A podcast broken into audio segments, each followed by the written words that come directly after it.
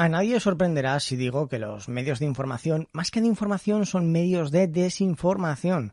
A día de hoy, más que nunca, se busca un titular llamativo, meter unas cuantas palabras que estén de moda, entre las que no puede faltar futuro, y a esperar que la gente entre en la noticia para llevarse la comisión correspondiente por la publicidad. Entre los temas más candentes en la actualidad está el de los vehículos eléctricos, los cero emisiones, las energías del futuro y al final lo que se logra es crear un gran cacao mental importante en el usuario final que como mínimo termina mezclando conceptos. De esto hablo hoy con Marcos Rupérez, experto en estos temas y que ha participado en dos grandes proyectos como son el de un velero de competición impulsado mediante hidrógeno y el primer vehículo eléctrico que participó en el Rally Dakar. Comentamos las opciones que se tienen a la hora de suministrar energía a un vehículo, las principales diferencias que se encuentran y sobre todo qué porcentaje de esa carga es la que se aprovecha finalmente. Porque debemos ser conscientes que la eficiencia no se mide por lo que metemos en nuestro coche, sino por todo el proceso que va desde que se genera ese producto, ya sea hidrógeno, gasoil o electricidad, hasta que las ruedas del vehículo se mueven. También, como no podía ser de otra manera, charlamos sobre la diferencia entre contaminación global, contaminación en las ciudades y tipos de gases y en qué afecta a cada uno, porque los medios de comunicación hablan mucho, pero mezclan todavía más. Yo soy Daniel Sanz y esto es el podcast de Charletas. Comencemos. AV Podcast. Red de podcasting. Hola a todos, muy buenas lo que sean cuando escuchéis esto bienvenidos a una nueva entrega del podcast de Charletas. Yo soy Daniel y si estáis viendo esto en YouTube podéis ver que hemos cambiado de escenario. La gente tan maja de Erizont me cede su sala de reuniones, así que puedo continuar por en el podcast porque me iba a quedar sin sitio donde grabar. Así que muchísimas gracias a la gente de Erizont. Además es más chulo. ¿Qué te parece? Tú has visto los dos sitios. ¿Qué te parece este? Estos son unos modernos. Está muy bien. Yo conozco Erizont hace días y son unos chavales que se mueven. Y, además la, la ubicación, pleno centro de Zaragoza, también les entrevistaré. Ya que están, también les entrevistaré, que es muy interesante. Y hoy vuelvo a estar con Marcos, si lo veis en YouTube, a que parece otro. ¿eh? Me corto el pelo solo para, solo para el podcast. Sí, es que eh, hay que tener un caché. Bueno, ¿te vas a ir de viaje? Eh, sí, me voy a Chile. Esperemos que pronto, porque el proyecto se va, está cerrado, pero se va retrasando, ¿no? Eh, dentro de una semana o un mes. estoy, hablando todo el rato de Marcos. ya lo habréis escuchado. Si escucháis todos, ya lo conoceréis. Marcos Rupert hablamos sobre la, empresa de gestión de residuos. hoy vamos a hablar, hizo el clickbait al final de la anterior entrevista que ha hablado sobre Tesla, así que vamos a hacer primero un pequeño resumen, 10 minutos, 15 minutos, para que nos comentes tu experiencia con los vehículos no de gasolina, hidrógeno, eléctricos, los proyectos que has hecho para que la gente vea que realmente sabes de lo que hablas. Comenzaste con el velero. A ver, eh, yo mi experiencia profesional empecé en Fundación Hidrógeno Aragón, que es un centro de investigación que aquí está en Aragón, no sé si lo conocéis. Entonces sé bastante hidrógeno porque fui investigador de ahí y he hecho proyectos. Y luego, posteriormente, monté una empresa de ingeniería que es con la que hice el coche eléctrico del Dakar. Antes de tener la empresa que tengo ahora de, residuos, ¿vale? Entonces, eh, cuando estaba en Fundación Hidrógeno, hice un proyecto que fue el primer velero renovable de regatas de vuelta al mundo, el que fue yo, digamos, el project manager de ese proyecto y el que llevaba la técnica. Bueno, era el único que estaba casi en ese proyecto realmente. Llevaba yo toda la parte que nos tocaba. Y eso es un velero que, que da la vuelta al mundo sin en solitario, o sea, una persona solo en el barco, sin escala y sin ayuda externa. Entonces son como entre 80 días y 100, depende del primero o el último, eh, en el que el tío se monta en el barco, está solo y da la vuelta al mundo. En tiempos la gente se moría y todo. Esta gente cuando sale de la regata se opera de apendicitis. madre mía. Entonces, ¿qué hicimos nosotros? Bueno, estos barcos, como es un barco de 16 metros de largo, 30 de mástil, es un pepino de barco, valen, el que menos vale 3 millones y el que más 10, depende de lo bueno que seas. Eh, entonces, esto sería como el equivalente a regatas del Dakar, el Dakar en regatas, ¿no?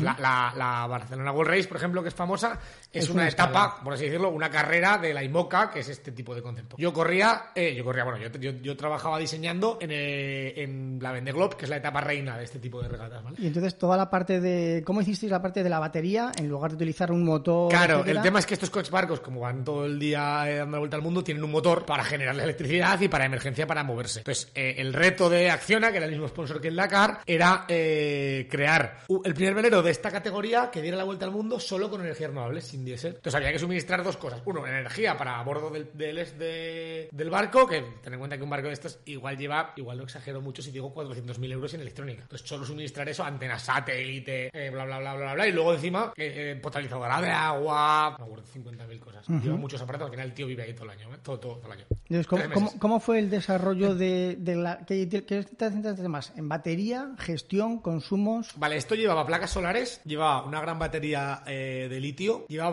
eh, molinos eólicos, aunque eso era más marketing que otra cosa, porque en un barco poner un molino eólico no tiene mucho sentido, porque están todos los cabos, está todo, es un cristo, pero los llevaba por si acaso. Y sobre todo llevaba hidrogeneradores, que son eh, lo mismo que un aerogenerador, pero para el agua, ¿vale? Es como una especie de pequeño ventilador, por ponerlo muy simple. Que lo, echa, que, que lo tiras por la borda del barco, atado al barco, por así decirlo, con una, una viga, y entonces eh, el propio movimiento del barco lo mueve y genera electricidad. O sea, como un molino de agua eh, sumergido. Sí, lo que para- pasa es que en este caso no funciona con las corrientes marinas, sino que funciona por el propio movimiento del barco. Sí, que transforma lo va- lo arrastrando. De las velas del barco que mueven el barco, lo transforma en energía eléctrica, ¿vale? Es un aparato muy complejo porque como es competición y no tiene que frenar el barco, lleva pitch variable, o sea, vale una pasta. En desarrollo, ¿cuánto tiempo invertisteis desde que empezasteis? Un par de años. Un par de años Sí. para esto. Sí, porque además el, el barco llevaba pila de combustible de hidrógeno, que es la parte de la que yo me encargaba, y llevaba un motor eléctrico para poder pasar las pruebas de, de seguridad que exigía la, la- la normativa, pues si te quedabas con las velas rotas, el mástil roto. ¿no? Entonces yo principalmente me encargaba de eh, el motor eléctrico y pasar las pruebas IMOCA, las pruebas de certificación, como si fuera... Que no serán, no serán sencillas. No, son muy jodidas. De hecho, fue un- una agonía pasarlas. Fue bastante, fue lo más crítico del proyecto, pasar las pruebas IMOCA, porque era lo que, una vez pasábamos las pruebas IMOCA, ya podíamos participar. Entonces, había dos etapas. Una, hacer un barco que pasara las pruebas de requerimientos específicos para poder competir, y otro, competir. Entonces, O sea, digamos eh, que yo era el, el- el- el- dos retos. El que tenía sobre mi espalda el de. Esto tiene que poder competir. Y para poder competir, tienes que, Marcos, pasar estas pruebas que son precisamente de motor. Y luego, cuando disteis el salto a, a preparar el primer coche para el Dakar, eh, ¿de qué te encargaste tú? Ahí ya, claro, yo esto trabajaba para otro, para la Fundación Hidrógeno Aragón y, y era responsable del proyecto. Luego yo, yo monté mi empresa de ingeniería y entonces este proyecto ya del Dakar fue un proyecto mío, o sea, de mi empresa, ¿vale? Nos contrató a mi socio y a mí, eh, bueno, la empresa de mi socio y a mí, nosotros contratamos a otros ingenieros, concretamente contratamos a los mismos con los que habías trabajado en Limoca, porque hacemos un buen team. Claro. Estos son gente muy buena, uno de ellos fue el navegante del Bribón, del Ah. Rey, tres veces Hombre, campeón del además, mundo. conocerse y ya saber las manías de cada uno y la forma de trabajar también tiene que Es ser muy muy importante, importante. y saber qué gente es buena y que no es buena. Y cuando has hecho un buen equipo, no solo en lo técnico, sino en lo humano, en decir, hostia, cuando una cosa va mal, sé que yo este me defiende, entre comillas, o, ¿vale? Esto es un tema muy importante en proyectos de competición en los que hay muchos egos y es muy difícil gestionar lo humano siempre, ¿vale? Entonces, en ese caso, en este caso lo que pasó es que, bueno, vino Acciona otra vez, nos contrató a mi empresa Kione, se llama. Entonces, de- nu- nuestra empresa, que era experta en eléctrico, hizo toda la parte eléctrica. Y Hatton Racing, que es una empresa argentina de coches de Dakar, hizo toda la parte que no es eh, eléctrica, o sea, las ruedas, el volante, no sé qué, pues eso, Hatton Racing. Eh, la logística en carrera y, la, y los permisos de carrera, Hatton Racing. Eh, ¿Nosotros qué hacíamos? Motor, baterías, eh, sistema de carga, eh, sistema de carga, digamos, a, bo- a bordo del coche y sistema de carga fuera del coche, porque las baterías de coche eran extraíbles. Ostras, es verdad. Eh, ¿Aquí qué tipo de baterías utilizasteis? Ion litio, por supuesto, porque no tiene sentido hacer coche hoy en día con la tecnología disponible en el mercado. Ion litio y, y el que te venda un coche de otra cosa no, no, No tiene sentido. No, no tiene sentido un coche de plomo, no- obviamente no tiene sentido un coche de. vamos a hacer un pequeño inciso. que Las nuevas baterías de aluminio y todo esto, ¿qué, qué opinión te merece? Aunque hablaremos luego más adelante, un pequeño inciso.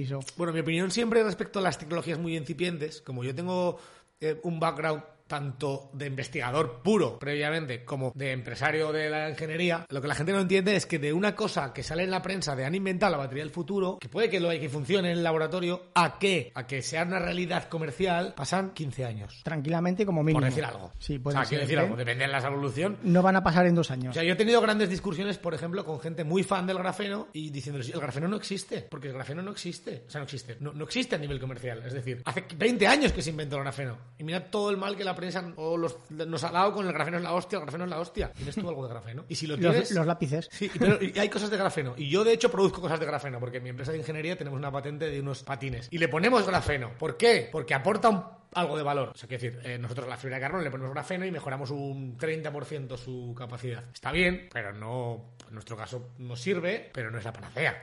Entonces, eh, la panacea que iba a ser el grafeno pare- parece ser que no ha llegado de momento a nada. No digo que no llegue, pero, pero que los plazos son muy largos. Desde que se descubre un material, desde que, por ejemplo, en el tema de baterías, cuando tú ves una, no sé, es que el otro día justo vi- veo mil artículos de mil tipos de baterías, y salía una batería pues que era la leche, no me acuerdo, doble de 10 veces de capacidad de volumétrica que la de litio, 5 veces que de capacidad gram- gravi- gravimétrica, esto, las capacidades estas son los, los kilogramos por kilovatio hora, o sea, la energía que tienen por kilo o por litro. Claro, pero esto cómo lo han calculado, esto es una noticia que sale en todo el mundo y esto es, me lo invento, ¿eh? Un laboratorio, un centro de investigación de Massachusetts, que sí, que los tíos son muy sesudos, muy buenos, pero han probado probablemente un centímetro cuadrado de, de batería. Un coche, un centímetro cuadrado, que luego eso, para hacer solo una pila hay que enrollar un metro, ¿me entiendes? Pues han probado un centímetro cuadrado, que está bien, lo prueban en condiciones de laboratorio y, y sale y dicen, oye, pues este centímetro cuadrado, si hiciéramos una si se pudiera llegar a hacer una batería grande, saldrían estos números. Porque, bueno, hemos medido unos parámetros muy técnicos de corriente, intensidad, bla, bla, bla, peso. Pero teoría y práctica solo se parecen en teoría. Bueno, es que luego a partir de ahí, en un laboratorio se hace un, un- un centímetro cuadrado en condiciones idóneas. Quizás ese centímetro cuadrado les ha durado cinco horas funcionando. Eso, no, eso, eso está muy bien, pero no vale para nada. No vale para nada. O sea, es un inicio bueno, pero hay, pero nadie va a comprar un coche que la batería dure en cinco horas o, o- cinco días. Es un laboratorio, es un laboratorio y se descubre una tendencia que es buena y usted se ha descubierto esto es una tendencia que, que podría llevarse a la realidad, pero no es realidad. Es, no es realidad física Sí, de sí, sí, día a día. Claro, es que en el laboratorio todo está controlado. Bueno, el laboratorio lo que se dedican es a investigar cosas nuevas. Y cuando una cosa nueva aparece, se descubre un nuevo material, se descubre una nueva membrana,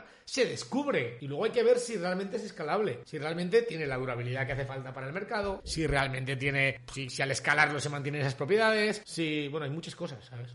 Y entonces en el, en el Dakar, ¿cuál fue, el, ¿cuál fue el reto que tuviste más importante? En el Dakar, ¿cuál fue el reto más importante? Que lo hicimos en cinco meses. ¿En cinco meses todo? Sí. Y funcionó. Yo acabé, yo volví del Dakar con dos úlceras de estómago. En serio. Sí, sí, no es broma. ¿Y cómo, hacía- médico. ¿Y cómo hicisteis lo del...? Bueno, claro, has dicho que eso eran baterías extraíbles, entonces me imagino que iríais quitando y poniendo, ¿no? Mientras se cargaban Sí, las otras. fue una puñetera locura absoluta, o sea, quiero decir. Yo cuando lo vi diré, la lo diré yo porque no lo puede, porque así lo sabe todo el mundo, nuestro coche era una mierda. Porque era una mierda. Porque en seis meses simplemente no se puede hacer un coche. O sea, y menos, o sea, tú vas mañana, quiero correr el Dakar con un coche hecho para mí, de gasolina. Vas a una escudería y, le- y a los cinco meses te dicen que no. Te dicen que no, que en cinco meses no te van a hacer un coche para ti. Y si quieres te alquilan uno que ya tienen. Entonces, eh, ¿qué cojones intentamos hacer nosotros? El, el animal. En seis meses intentar hacer un coche de una, de una cosa que no había hecho nadie encima. O sea, una cosa que está probadísima, como es coche de gasolina, bla, bla, para el Dakar, que llevan, no sé, 30 años. Sí. Una empresa te dice que no a a hacerte uno nuevo en cinco meses. Sin embargo, nosotros, a uno, algo que no había hecho nadie, lo hicimos. Entonces, no es que seamos héroes, es que nuestro coche, bueno, pues en parte hay mucho mérito en que llegáramos a la carrera y el coche funcionara, pero el coche duró tres etapas también. ¿De cuántas? De 12 o 13. Ah,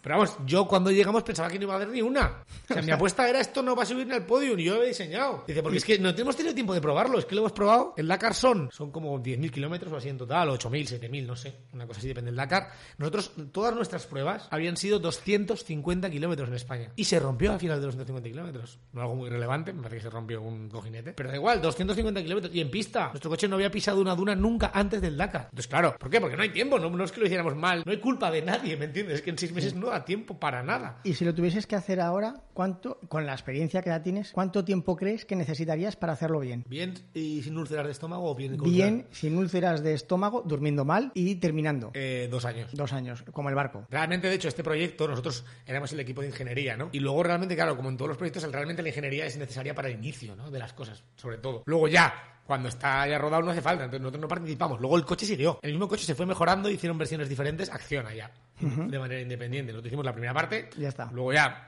¿Arrancasteis? Acciona dijo, no, no, ahora ya, ahora ya que vosotros habéis trillado, digamos, lo gordo, ¿sabes? Ya habéis sabemos de qué va esto, ya sabemos en qué ha habido problemas muy gordos. Eh, por eso, y Acciona quería un poco eso también. Quería, primero, quería ir al Dakar, querían ser los primeros, y por tanto me da igual con que el coche funcione y hagamos un par de etapas. Estoy contento. Ya estamos en las Porque noticias. lo quieres ser los primeros, lo consiguieron, a base de nuestra salud, pero lo consiguieron, lo conseguimos, lo consiguieron, lo que sea. De un buen trozo Y a partir de ahí, pues bueno, ya habremos estado en un Dakar, ya sabremos qué problemas tiene un coche eléctrico en un Dakar y trabajaremos. En su caso era trabajar sin nosotros, no, no lo digo con ninguna acritud, ¿eh? Me- yo Sí, sí, yo sí. bajaba con consulta de estómago, hice el primer coche eléctrico del Dakar y en realidad, fantástico que no participe en las siguientes ediciones.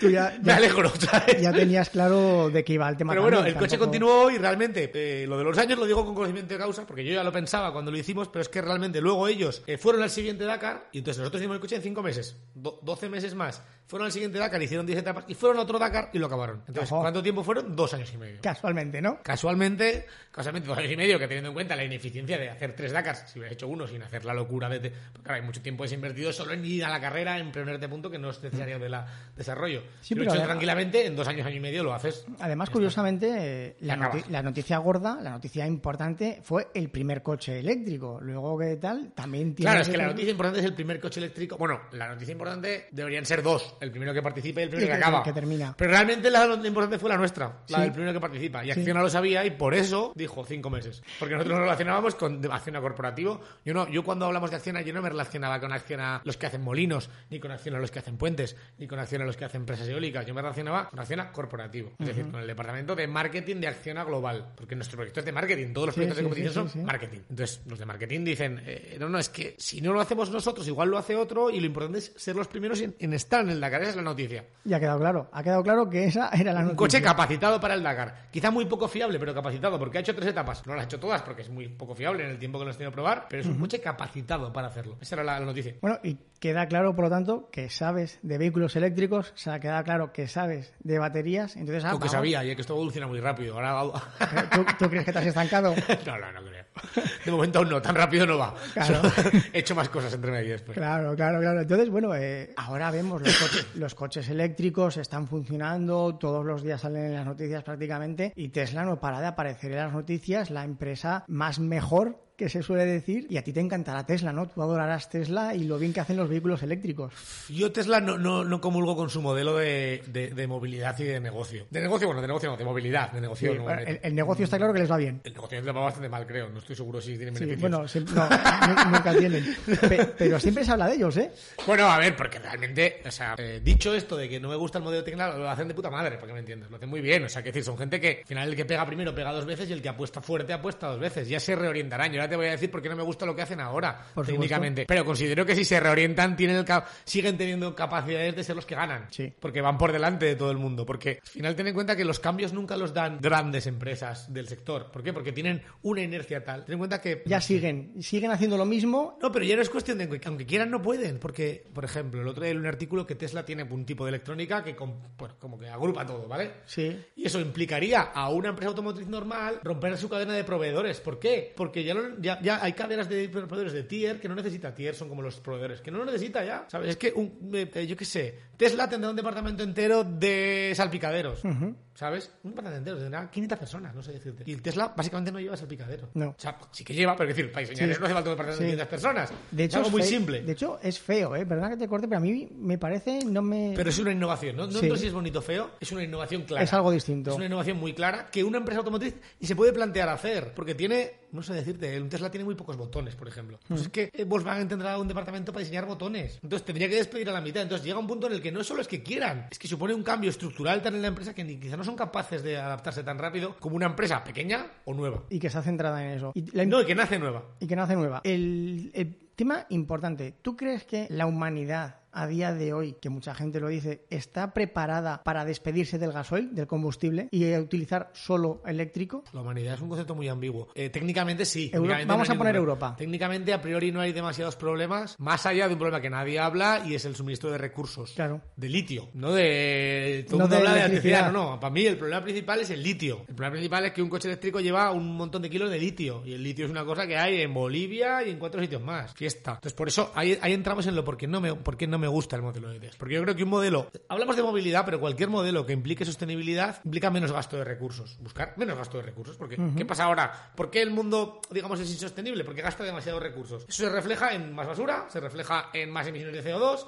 eh, se refleja en todo más, ¿no? Entonces, si gastaras menos recursos, emitirías menos CO2. Si gastaras menos recursos, emitirías menos basura. Todo se solucionaría. Entonces, el modelo Tesla, ¿qué es? El modelo Tesla pasa por coches que tienen autonomía de 600 kilómetros y una batería de 600 kilos. Entonces, eh, es súper intensivo en materiales. A mí, el que se piense que tener un Tesla Model S de 2.000 kilos y 150.000 euros es sostenible, pues me parece un ignorante. Es que, Simplemente porque, porque no lo es. Porque no es tener una- un, porque un cacharro de 2.000 kilos, 2.000 kilos son, es que lo que sea, son 2.000 o 3.000 kilos de materias primas. Y si vale 150.000 euros es porque lleva cosas muy caras o difíciles de extraer. El dinero no es porque sí, porque si vale 100.000 euros es porque, porque lo que se extrae es muy caro. Y si es muy caro es porque implica mucha intervención humana. Es decir, el tántalo o estos materiales no son caros porque sí, son caros porque para sacar un gramo de tántalo hace falta remover, yo que sé, 50 metros cúbicos de tierra. Madre ¿Entiendes? mía. Entonces, si es caro, implica, al final el, pre- el precio también es un indicador del consumo de recursos que hay y del consumo de recursos y el, no solo recursos, actividad humana. Al final, no, es que no consumimos recursos, pero pues, aquí cuánta gente tienes trabajando? 50.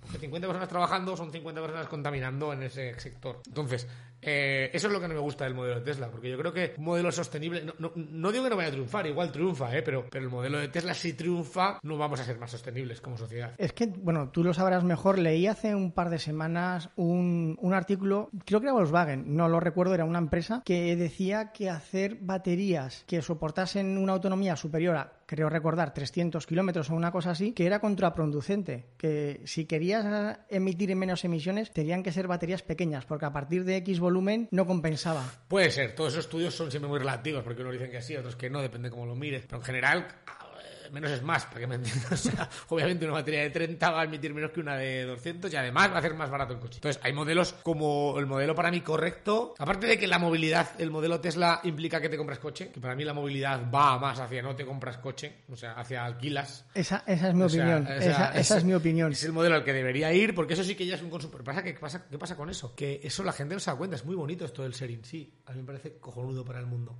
Pero para la economía esto es comunismo, para que me entiendas. O sea, porque es comunismo, es compartir. Sí, y al final, eh, si hoy en día se producen, me lo invento, mil millones de coches y la utilidad... la- la- la- ¿Cuántos kilómetros haces tú al año en coche? Yo, mm, Da igual, aunque hagas 25.000. sí, si llega a 10.000, ni bien ni mal. Pero aunque hagas 25.000, Sí. si haces una media de 100 por hora, eso son 250 horas. Aunque hagas una media de 50, son 500 horas. El, día tiene, el año tiene 8.000 y pico horas. Sí. Mm. O sea, los coches están parados todo el rato. O sea, por axioma, están parados el 80 o el 90% del tiempo. Eso es como, o sea, hacemos, usamos recursos de un montón de sitios, de un montón de cosas, como hemos dicho, un montón de caros, más caros aún y más intensivos en el coche del coche eléctrico, para luego tenerlos parados. Sí. Es absurdo. O sea, no, eso obviamente no es ni eficiente, ni eficaz, ni sostenible. Lo sostenible es cada coche que fabriquemos, hagámoslo para que dure lo máximo posible y explotémoslo lo máximo posible. Entonces, eso el coche eléctrico lo permite. ¿Por qué? Porque un coche de gasolina al final no está hecho para funcionar muchas horas. Es un motor con muy comprimido, muy pequeño, con mucha potencia, con muchas cosas rozando y que si le, pones- lo empiezas a acelerar, lo que pasa es que lo vas a cascar al año.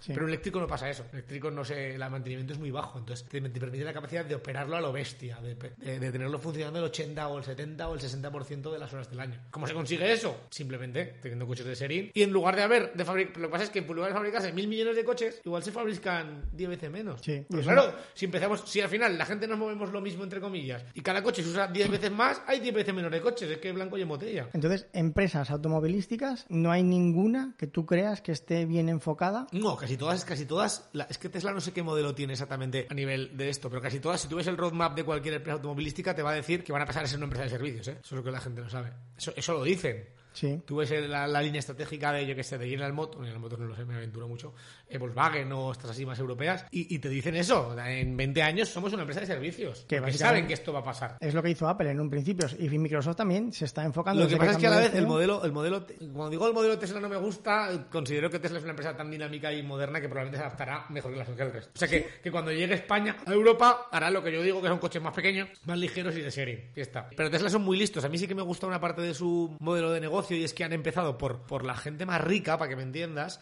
que es la gente que puede ser un early adopter de la tecnología. ¿Por qué? Porque la tecnología siempre al principio vale mucho. Siempre. Entonces, si, si tú partes de un coche de 100.000 euros, pues si la pieza que le tienes que acoplar, en este caso la batería, vale 20.000, Le va a o dar bueno, igual. de 100 a 120.000 no hay mucha cosa. Pero es que esa batería, como es tecnología nueva, vale 20.000 siempre, para que me entiendas. Y si lo pones a uno de 20.000, vale 40.000, no hay ser posible.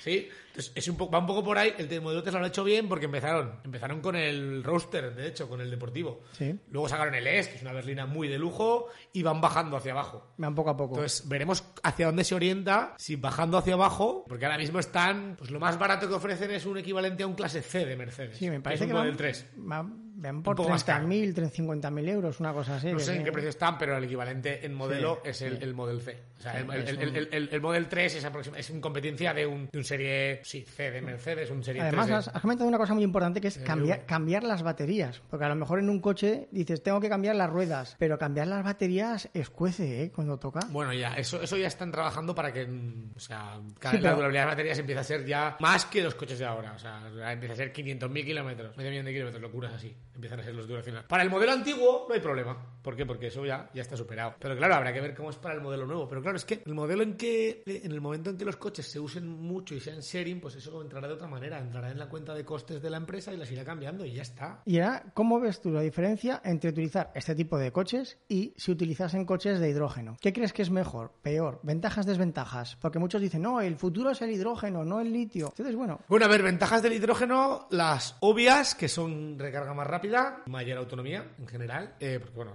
en 3 minutos y la autonomía de un coche de hidrógeno ya a día de hoy es 700 kilómetros, 600, 500, lo que sea. Desventaja, eh, y otra ventaja clara que, que la gente no ve y es desacoplamiento de la oferta y la demanda. Y me explico. Hoy en día vamos, tendemos a una energía renovable en la red y esa energía renovable implica una eh, no controlabilidad de la generación. ¿Qué quiere decir? Que las paneles producen cuando hay sol no cuando tú quieres. Y los molinos producen cuando hay viento, no cuando tú quieres.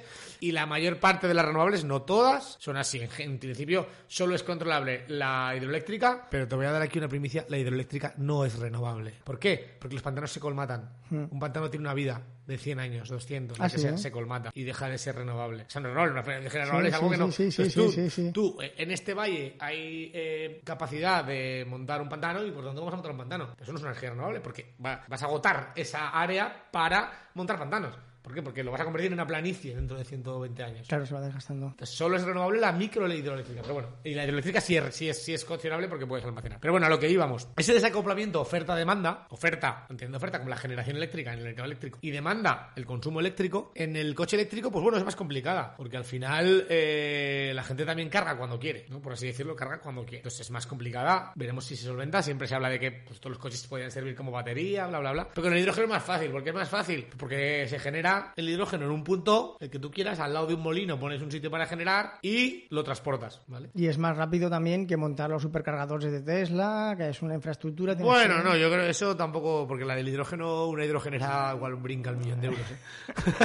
que el hidrógeno es un poco puñeterillo para pasar por los tubos. Sí, eso es cierto. Eh, yo, yo, porque el hidrógeno, yo de lo que más sé casi es de hidrógeno, que es Sí, lo que claro, trabajé claro. más. Por, por eso quería, es que claro, yo conozco mucha gente que yo creo que está como esta discusión, no, coches eléctricos, A no, ver, y coches el de hidrógeno tiene una verdad oculta que nadie habla y es la eficiencia. Porque si hacemos, si miramos la eficiencia de la red eléctrica hasta, hasta la rueda, que se llama, hasta el coche, hasta la Sí. energía, de energía eléctrica primaria, primaria, no es primaria, pero de energía eléctrica, a energía mecánica en tu rueda, eh, un coche eléctrico probablemente entre la carga, eh, la descarga de la batería eh, y la eficiencia del motor, en el peorcísimo de los casos igual tiene un 70 o un 80. Y un 70, vamos, igual alguno me mata. O sea, pero vamos, el 80, mm, lo normal será 80 y pico, 90. Sí. O sea, no sé. Alto. Da igual, es muy alta. Es mucho más de la mitad. En el hidrógeno no. En el hidrógeno, eh, tú coges eh, electricidad, generas hidrógeno. Eso se hace con un aparato que se llama electrolizador. Como lo que hacíamos en el cole de meter la pila en el vaso. Pero un poquito más caro y más guay, con membranas y muchas cosas. Y más cuidado. Y más cuidado, ¿vale? Eh, esto es un aparato que tiene. Me matará Diego, que es un colega mío que trabaja en una empresa suiza, pero, pero 70% creo. Se podría preguntar, o así, más o menos, ¿vale? Eh, a partir de ahí hay que transportar el hidrógeno. Transportar el hidrógeno, pues tiene unas pérdidas, no unas pérdidas, el no se pierde, pero consumes energía en ese transporte, ¿no? De Sí. gasolina, ¿no? Claro. Luego eso lo pones en el coche. Y la pila de combustible tiene eficiencia de... Claro, esto mejora muy rápido. Yo pilas de combustible hace que no instalo por lo menos 4 o 5 años, que parece poco, pero que en el hidrógeno cambia, puede, cambia, cambia. puede ser mucho. Igual hace 4 años que no instalo una pila de combustible eh, físicamente y 45-50% de eficiencia. Y esto multiplica, no suma. Quiero decir, es 70, 50, la mitad de 70, 35%. Y ahora pone la eficiencia del motor. Hay una gran diferencia. Y además hay otras eficiencias más de compresión, que son más complicadas de ver, pero al final el hidrógeno se genera a una presión y hay que comprimirlo a una presión muy alta para que la densidad de almacenamiento sea suficiente para un coche. Pero entonces, eh, Entonces al final te sale eh, con suerte un 25. De la electricidad a tu rueda llega un 25. Eh, ni punto de comparación. Claro, el- si lo comparas con el gasolina, en el gasolina igual te llega un 15. Es que lo que la gente no entiende es que un gasolina, un motor de gasolina puede llegar a tener una eficiencia de, yo qué sé, hay, hay motores de barco de estos gigantísimos Sí, que igual tienen un supuesto. 40 y muchos, igual 50. que Pero en tu coche no, en tu coche igual no llegas al 20, ¿eh? De eficiencia o al 15. Sí, lo que pasa es que luego mucha gente dice, ya, pero es que la gasolina, también hay gente que defiende la gasolina. Tú coges una garrafa de 5 litros de gasolina, echas 5 litros a, a tu coche y te, y te puedes mover, tienes esa facilidad. Si te quedas sin batería, te quedas sin batería. No puedes ir caminando hasta una gasolinera para llenar una garrafa, aunque a día de hoy eso también, como te pide la Guardia Civil, a ver. Bueno, primero eso, para empezar, si te quedas, o sea, eso es una cosa que está muy bien decirla, pero eso es mentira. Decir, hoy en día te quedas sin gasolina en tu coche y tienes que ir al taller. Fiesta. Sí, a día de hoy sí. Fiesta. Para empezar a hablar, ¿sabes? O sea, porque Sí. no sé si sabéis que alguna vez sin gasolina en vuestra vida, pero si te quedas sin gasolina en un diésel, en una gasolina puede ser que no. Y moderno, primero la centralita se va a volver loca. Segundo, se te va, todos los pozos, digamos, del depósito te van a, a tapar los filtros. Sí, bla, es un- bla, es bla, un bla, bla, bla, bla, bla, bla. No puedes ir con la garrafa ya, para empezar. Pero en el caso a donde que pudieras ir, en el... O sea, que eso de andar con la garrafa, es que eso en la sociedad actual no se haría. No. Te vendría un tío con la gasolina. Por supuesto. O algo así, pues, Asistencia pues aquí te vendría un tío con un cargador. Sí, bueno, yo creo que son las típicas frases, las típicas frases que da hechas. igual, realmente, hoy en día, lo de con la garrafa es una cosa que es que ya está fuera. La gente no haría. La gente cuando se le para el coche. Aún conozco, aún conozco gente que va con la garrafa esta especial en el maletero por si acaso, ¿eh? hay, hay gente muy maniática, pero bueno, al Bueno, final... pues que lleve una batería extra, yo qué sé. No, una power bank, ¿no? Una power bank gigante, no sé, pero lo suyo es, si te queda el coche sin el batería, pues te, te vendrá alguien a cargarla, ¿me entiendes? Ya ¿Tú está, crees te, que vendrá- hay- te vendrá un tío con una batería de recarga. ¿Tú crees que hay una competencia real entre hidrógeno y eléctricas? ¿Hay una competencia real? No. No, O sea, directamente. no, no, técnicamente sí, pero en el mercado no. Quiero decir, el eléctrico ahora mismo tiene O sea, esto es como... toda la prensa, todas las multinacionales eh, metiendo dinero y el hidrógeno tiene algo por ahí que sí se está moviendo, pero todo el mundo, incluso las multinacionales, saben que es a más largo plazo sí es. Hoy en día el- el- el- lo, que, lo que está petando es el, el eléctrico. Petando me refiero en medio y no sé qué, porque en ventas eh, no. Toda la gente que dice el hidrógeno es el futuro, Es que el futuro no es nada, ni el hidrógeno ni el eléctrico. El futuro eh, viene más por lo que hablamos. El cambio principal es el servicio. entonces lo que tiene que cambiar Que sea principalmente- hidrógeno o eléctrico, es que cuando cambias el conector de servicio, a ti te da igual como usuario. A ti lo que te importa es que te desplacen. Tú llegarás a un sitio con tu app, para que me entiendas, a tu garaje incluso, porque claro, si, si todo, imagínate que una sociedad en la que todo fuera sharing, no hubiera coches en pues es que habría coches en tu garaje de tu casa. Si tuviese una comunidad de 100 vecinos, habría en tu garaje 7 coches, o 10, o lo que fuera. Y cuando salen tres, entran tres. Y Sí, o lo- ya lo iría ajustando, ¿me entiendes? Habría una empresa detrás ocupándose de optimizar eso y de que los clientes tuvieran servicio. Y A bla, estas bla. horas se van estos Y- cinco vecinos, y luego la vienen empresa estos. ya, si tú le dices que tú, eh, cuando vas con tu app, le dices voy a hacer un trayecto de 500 kilómetros, pues ya te dejaría la noche de antes un coche de hidrógeno, ¿me entiendes? O, O sea, ya ¿tú te crees- planificaría el viaje con un coche de batería muy grande. O si vas a usarlo por la ciudad, te dará un coche muy pequeño, ¿me entiendes? Que no es el problema del... O sea, en el momento de que pasas a sociedad de servicios, deja de ser el problema del consumidor la tecnología. No tienes que elegir, te, te darán diferentes. Y eso está. estamos hablando más que nada de desplazarte por la ciudad. ¿No crees que el gran problema son los trayectos largos? Si yo ahora me quiero ir a Italia, ¿El gran problema para qué?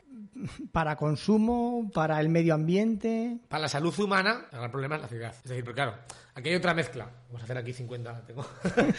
aquí hay otra mezcla muy clara y es el tema de las emisiones. Voy a decir una cosa un poco polémica, el CO2 no es un contaminante. El CO2 es un gas de efecto invernadero, pero no es nocivo para la salud. Lo que es nocivo es el efecto invernadero. Para la salud así como directa no, es para la supervivencia de la especie humana a largo plazo. El CO2, o sea, el CO2, es decir, la Coca-Cola, las burbujas son CO2, ¿sabes? El CO2 es un gas inerte, inerte, no reacciona contigo. Entonces, muchas veces se mezclan y se hace mucha demagogia con, con cómo son, con los diferentes contaminantes. Básicamente, una combustión eh, saca idealmente CO2 más agua, pero como los combustibles son fósiles, saca eh, partículas, que eso son partículas sólidas, Sí. muy pequeñas, pero sólidas, de carbono, de carbón, básicamente carbonilla, para que nos entendamos, muy pequeña. Eh, saca NOx, o sea, óxidos de nitrógeno, saca SOX, que son óxidos de azufre, y luego saca inquemados, o sea, COPS, que son compuestos orgánicos volátiles, que esos son eh, partes de la gasolina sin quemar, ¿vale? ¿Qué es malo para un humano respirar? Lo que es malo para un humano respirar es el monóxido, que eso es, en lugar de CO2 saca CO, que eso es eh, una combustión imparcial. Es muy malo el NOx, el SOX también, las partículas, todo eso es lo que es lo malo, el CO2 no. Solo se habla de CO2. Entonces, cuando se habla de las ciudades, de reducirlo, de no sé qué, bla, bla, bla, no es por CO2, también es por CO2, pero es porque cuando las fachadas de las ciudades están negras, Ne- la smog química, la, la boira esa que se hace en Barcelona, Sí. eso no es por el CO2, principalmente por el NOx y por los COX, por- por- pero nunca por el CO2, ¿vale?